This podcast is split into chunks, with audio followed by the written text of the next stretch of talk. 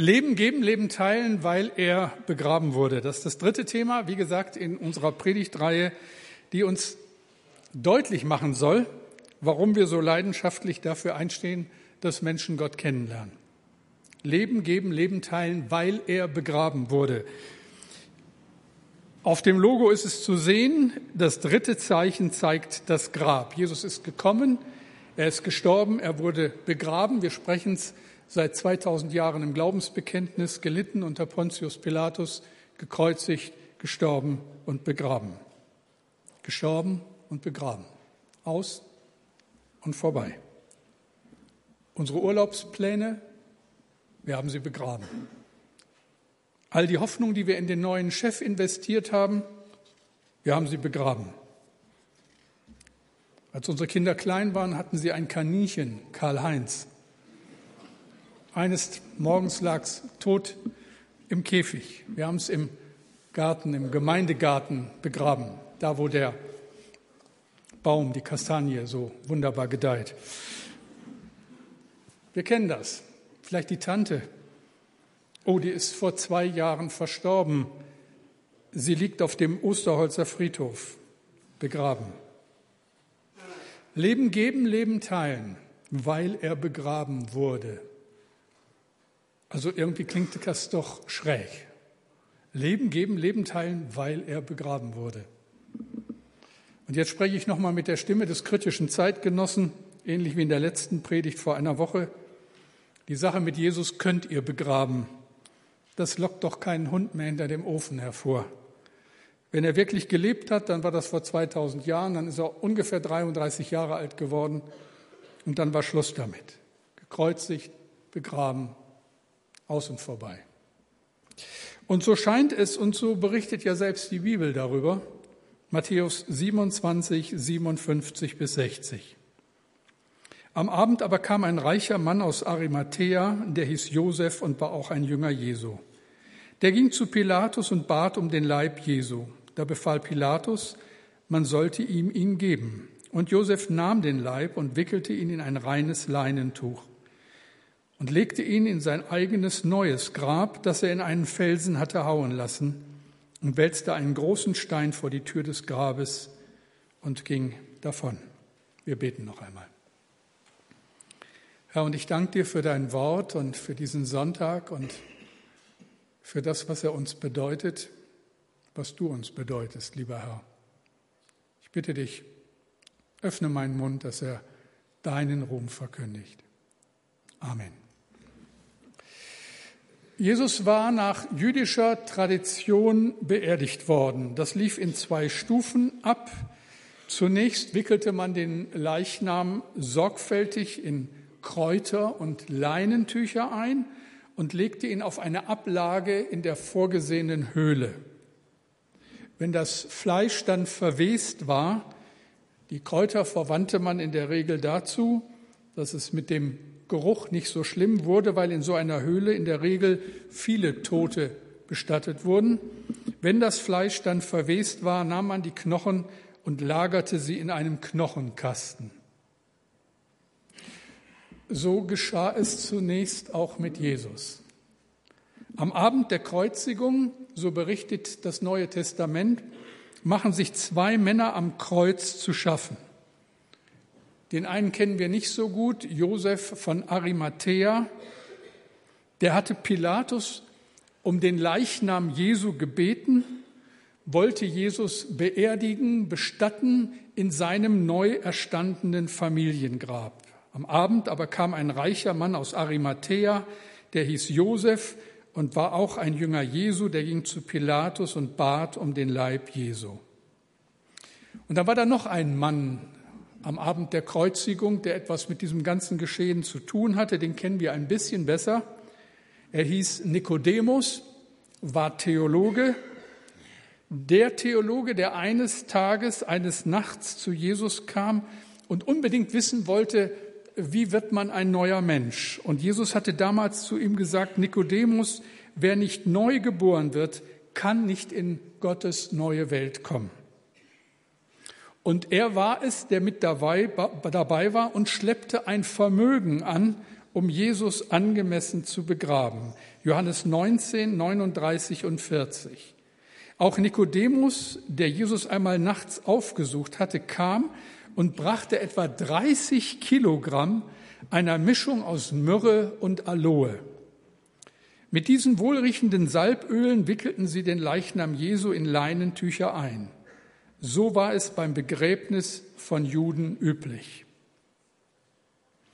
Soweit das, was wir wissen aus der Heiligen Schrift und aus der Berichterstattung, aus den historischen Quellen, die wir ernst nehmen müssen und ernst nehmen dürfen. Jesus war tot und Jesus war begraben worden. Das war's. Und jetzt denkt man, das ist die Geschichte eines Mannes, der für viel Wirbel gesorgt hat, äh, dessen Leben nun beendet ist, auf die damals äh, nicht unübliche, brutale Art und Weise. Und das war damals nichts Besonderes und es ist leider bis heute nichts Besonderes. Bis heute reißt das Töten nicht ab, bis heute werden Menschen hingerichtet, unzählig die Schar der Menschen, die durch einen gewaltsamen Tod ums Leben gekommen sind. Und da muss man doch fragen, warum bleibt der Tod Jesu unvergessen? Warum beschäftigen uns bis heute die Details? Und ihr könnt mit Recht fragen, warum predigt unser Pastor schon wieder darüber? Und wie gesagt, im Glaubensbekenntnis das seit 2000 Jahren in der Kirche gesprochen wird, bekennen wir es, gekreuzigt, gestorben und begraben. Das ist seltsam. Wenn wir an Menschen denken, die uns wichtig waren, wenn wir an die Großen in der Geschichte der Menschheit denken, dann erinnern wir uns in der Regel an ihre Lebenszeit, an ihre Verdienste oder auch an den Schrecken, den sie verbreitet haben. Aber wie sie gestorben sind, wie sie begraben worden sind, Sorry, aber das interessiert in der Regel niemanden. Wenn tot, dann tot. Warum noch Gedanken an das Grab verschwenden? Hin und wieder werden die Gräber berühmter Persönlichkeiten zu Pilgerstätten, aber das war's dann auch. Und bei Jesus ist alles anders. Die Art und Weise, wie er stirbt, wird zum Mittelpunkt der christlichen Botschaft. Das geht so weit, dass Paulus, dem wir die meisten Briefe im Neuen Testament verdanken, mal so auf die Mitte seiner Verkündigung angesprochen schreibt, 1. Korinther 2, 2, ich wollte von nichts anderem sprechen als von Jesus Christus und seinem Tod am Kreuz. Er sagt an anderer Stelle, ich verzichte auf jede kluge Beweisführung. Das ist mir am wichtigsten. Ich muss zu euch von Jesus reden, von Jesus und seinem Tod am Kreuz. Warum ist das so wichtig? Gestorben, begraben. Was haben wir davon? Nun, die Antwort ist befremdlich, ungewöhnlich, anders als erwartet. Und ich behaupte, da wäre auch nie jemand drauf gekommen, wenn sie uns nicht offenbart worden wäre. Wir müssen über einen Abgrund reden, wenn wir das verstehen wollen, was hier geschehen ist. Ein Abgrund, der uns unüberwindbar von Gott trennt. Und ich denke, erst wenn wir das begreifen, wenn wir das endlich mal begriffen haben, dass wir keine Möglichkeit haben, von uns aus mit Gott in Verbindung zu treten, erst dann verstehen wir, warum das alles so wichtig ist, über das wir in diesen Wochen hören. Ich war 1968 das erste Mal in Berlin. Und damals gehörte zu einem Besuch in Berlin auch der Besuch des Brandenburger Tors. Die Älteren unter uns wissen noch um diese Zeit. Äh, damals konnte man dann äh, mit Blick auf das Brandenburger Tor und die Mauer äh, auf eine Plattform steigen, die einen dann so den Blick freigab in den Ostteil der Stadt.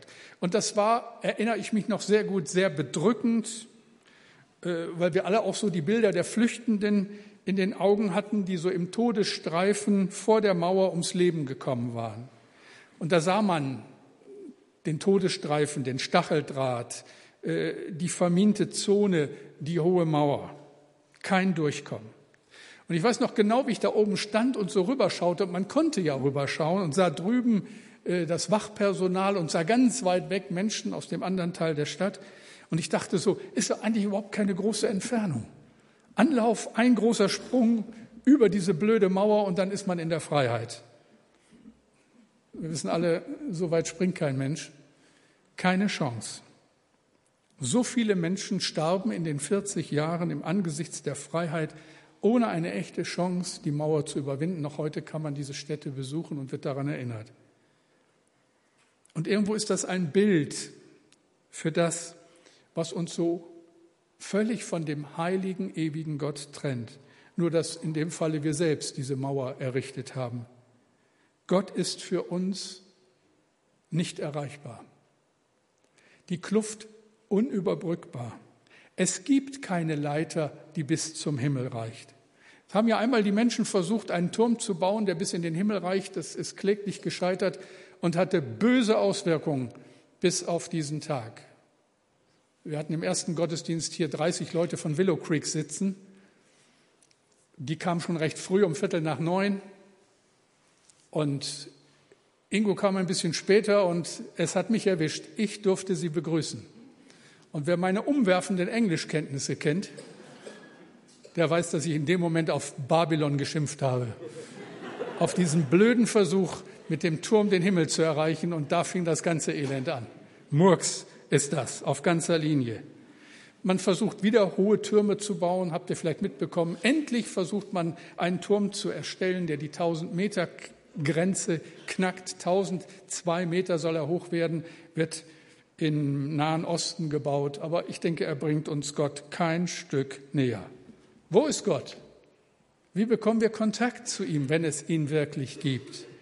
Der leidgeprüfte Hiob klagt, Hiob 23,3, wenn ich doch wüsste, wo ich ihn finden könnte und wie ich zu seinem Thron gelange. Wo ist Gott? Wie sollen wir den verstehen, wo ihn suchen, wenn schon unsere kleine Erde solche Grenzen hat? Wo ist der Gott, der die Welt geschaffen hat und von dem es heißt, er hat das Weltall geschaffen, von dem es heißt, er hält die ganze Welt das ganze Weltall, den Kosmos in seinen Händen. Wie groß ist Gott? Die Bibel sagt, die Völker werden vor ihm geachtet wie Tropfen am Eimer. Wie groß ist Gott? Ihr habt es sicherlich mitverfolgt, da hat doch tatsächlich die Raumsonde Voyager 1 die Grenzen unseres Sonnensystems erreicht. Dafür hat sie 26 Jahre gebraucht und dabei 13,5 Milliarden Kilometer zurückgelegt. Zugelegt, das ist ein bisschen, zugegeben, das ist ein bisschen weiter als die Flugreise nach Gran Canaria, aber verglichen mit dem, was uns umgibt, ist das eigentlich nichts. Das Weltraumteleskop Hubble hat gerade mal wieder, auch das kam in der Presse, Bilder einer Galaxie übermittelt in zwölf Milliarden Lichtjahren Entfernung. Zwölf Milliarden Lichtjahre. Ich darf wieder mal euer Wissen auffrischen an dieser Stelle. Das Licht legt pro Sekunde 300.000 Kilometer zurück. So schnell kannst du nicht gucken. Das sind pro Minute 18 Millionen Kilometer. Das sind pro Stunde, ja, richtig, eine Milliarde und 80 Millionen Kilometer. Pro Tag? Richtig, 26 Milliarden Kilometer. Pro Jahr?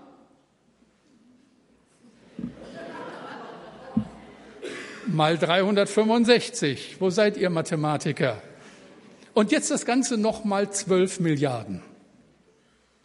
Ihr Lieben, man kann Schöpfung nur staunend zur Kenntnis nehmen, aber wir haben, glaube ich, keine richtige Ahnung über Größe und Art. Und wenn man heute Astronomen spricht, wenn man Physiker spricht, dann habe ich es erst vor kurzem wieder in einem Interview mit einem Nobelpreisträger gehört, dass er sagt, wir wissen so viel. Wir wissen nicht viel. Und es scheint so, es wird immer mehr, was wir nicht wissen. Wie groß ist Gott, der das alles geschaffen hat?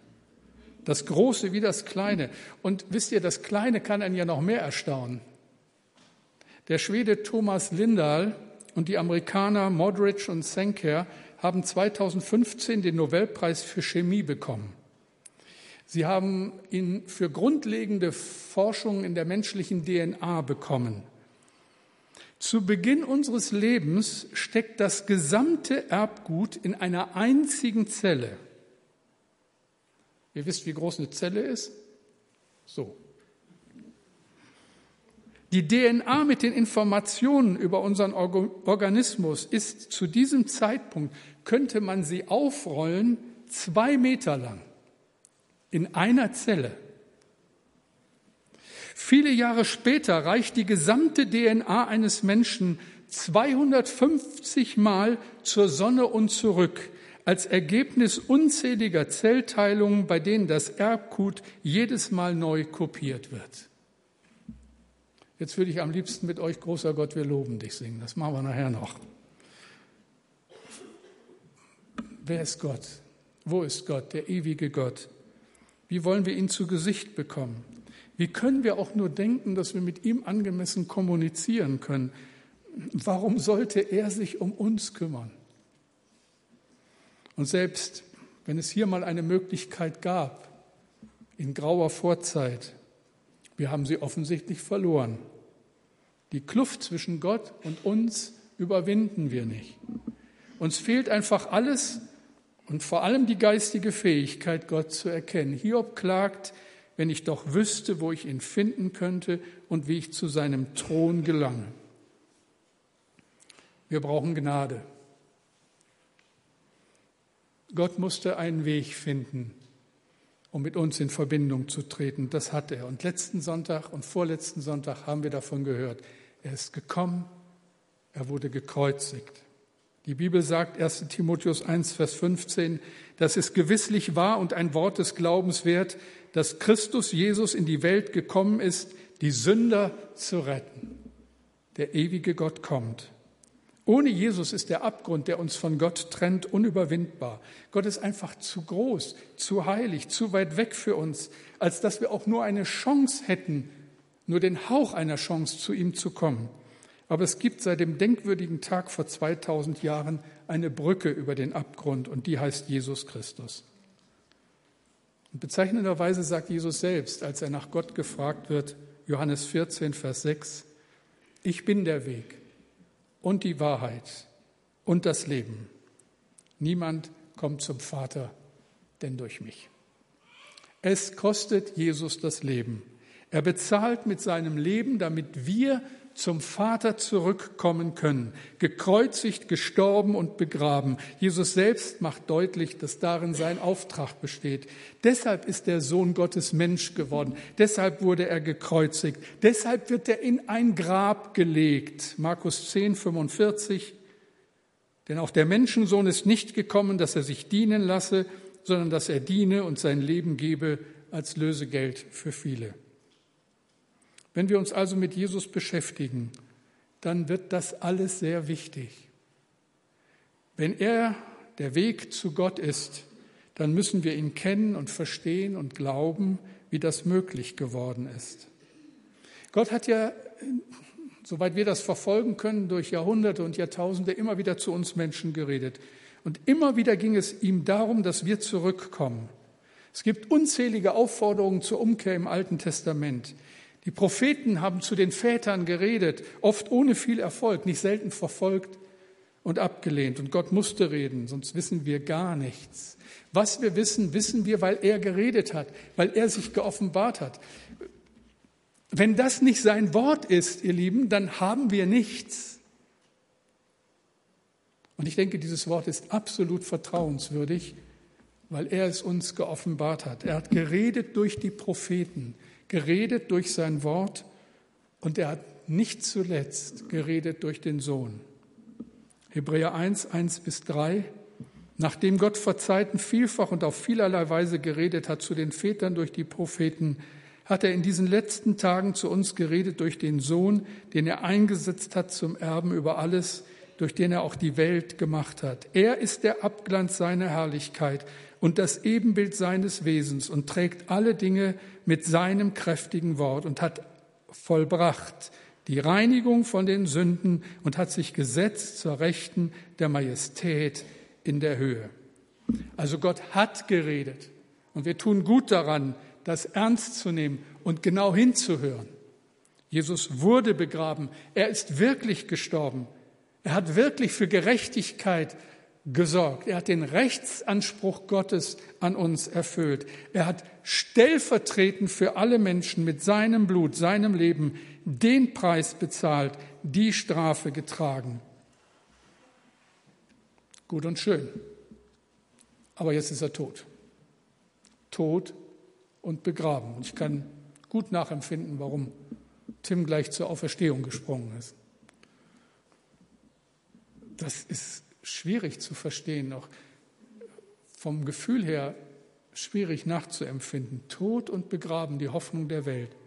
Im Grab des Josef von Arimathea, einbalsamiert mit den Kräutern, die Nikodemus mitgebracht hat, eingewickelt in Leinentücher, durchtränkt mit duftendem Öl. Der Samstag folgt auf den Freitag und die Welt hält den Atem an. Die Jünger verstecken sich, sind untergetaucht, geschockt durch das, was sie am Tag zuvor erlebt haben, haben einfach nur Angst. Gestorben, aus und vorbei. Es war vor einigen Jahren im Cinemax in der Stadtmitte wurde der Film Die Passion Christi gezeigt. Und am besten erinnere ich mich an die letzte Szene in diesem Film. Da öffnet sich ganz langsam das Grab und das Licht des frühen Ostermorgens fällt in das dunkle Grab. Und dann sieht man die Leinentücher, mit denen der Leichnam eingewickelt wurde, in sich zusammenfallen. Es ist so, als würde die Luft unter den Tüchern entweichen. Und dann sieht man Jesus das Grab verlassen. Zurück bleiben die Tücher, das Grab ist leer. Und an dieser Stelle sagte jemand laut, so dass es im ganzen Kino zu hören war. Halleluja. Ich glaube, das ist das erste und letzte Mal, dass ich im Kino Halleluja gehört habe. Gekreuzigt, gestorben und begraben. Ist das alles? Wenn ja, dann gibt es keine Hoffnung. Mohammed ist tot. Keine Hoffnung. Nur immer wieder Gewalt und Schrecken. Buddha ist tot. Und am Ende seines Lebens bleibt für ihn nur die Erkenntnis, dass das, was er gesucht hat, dass er das nicht gefunden hat. Konfuzius ist tot. Und es bleibt die ernüchternde Wahrheit, dass Einsicht und Disziplin keine Antwort auf unvergebene Schuld sind. Jesus lebt. Am dritten Tag passiert das, was Johannes Nietzsche in einem seiner schönen Lieder vor vielen Jahren so ausgedrückt hat. Jedes Grauen währt nur bis zum dritten Tag, denn du bist nicht im Tod geblieben. Das Dunkel zieht vorüber und die Auferstehung naht. Jedes Grauen währt nur bis zum dritten Tag. Ihr müsst nächsten Sonntag wiederkommen. Fortsetzung. Jetzt feiern wir gleich das Abendmahl. Und das erinnert uns daran, was er für uns getan hat, damit wir mit Gott reden können. Und ich hoffe, du nimmst es sehr bewusst, gerade an diesem Sonntag. Er hat die Mauer, die uns von Gott trennt, niedergerissen, die tiefe Kluft überbrückt. Er hat für die, die an ihn glauben, eine ewige Zukunft bereitet. Er ist das Leben und er schenkt das Leben. Deshalb ihm allein alle Ehre. Beten wir. Danke, Herr. Und da fehlen uns, da fehlen mir vor allem die Worte, das angemessen zu beschreiben. Ich kann dir nur danken, immer wieder nur danken. Du bist ein wunderbarer Herr. Und wir danken dir für diesen einmaligen Weg für das, was du dir ausgedacht hast, damit wir gerettet werden. Lass das noch viele sehen und erkennen. Danke für deine Gegenwart. Amen.